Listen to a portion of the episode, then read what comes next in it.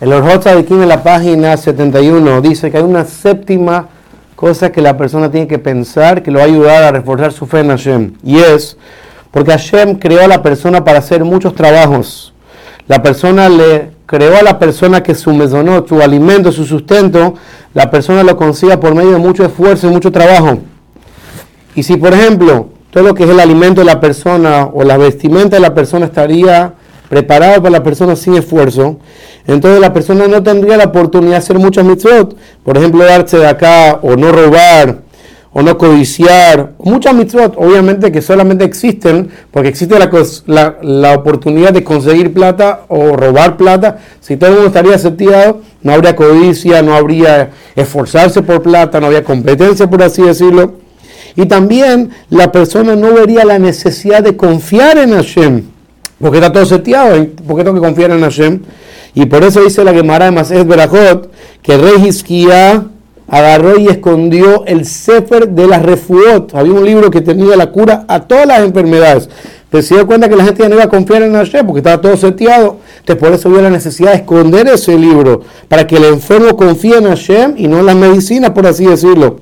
Y de la misma manera, si la persona no tendría que trabajar y no tendría que esforzarse por su mezonot, entonces la persona no pararía de hacer averot, porque como dice Pasuk, Vaishman y Eshurun Vaibat, cuando se engordó Yeshurun, que es el pueblo de Israel, empiezan a patear cuando sentimos que está todo seteado y no tenemos que esforzarnos y no hay dificultades, entonces tenemos mucho tiempo de sobra, por así decirlo, y nos sentimos autosuficientes y no confiamos en Hashem y hacemos averot.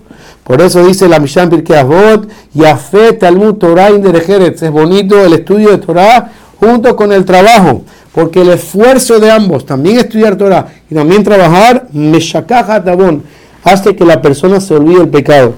Y por lo tanto, continúa el aquí diciendo que ahora que ayer nos dio estos dos trabajos, que por un lado el trabajo físico de la parnasá y el sustento de la persona, y por otro lado es el servicio de la Torah, entonces la persona tiene que tener algún balance en el medio y de designar horas especiales para el servicio del estudio de la Torah y también para trabajar.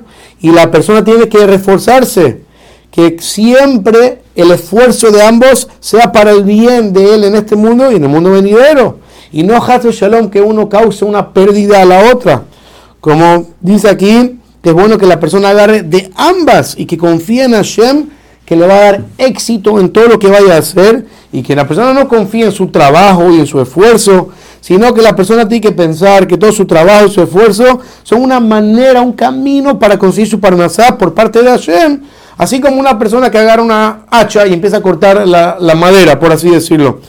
Si a pesar que el hacha es la que está cortando la madera, todos sabemos que la fuerza no está en el metal, por así decirlo, sino en la persona, el, leñador que está cortando la madera, el que está pudiendo cortar la madera. De la misma manera, la persona tiene que saber que esta es la manera que Hashem me está ayudando a conseguir mi parnasá.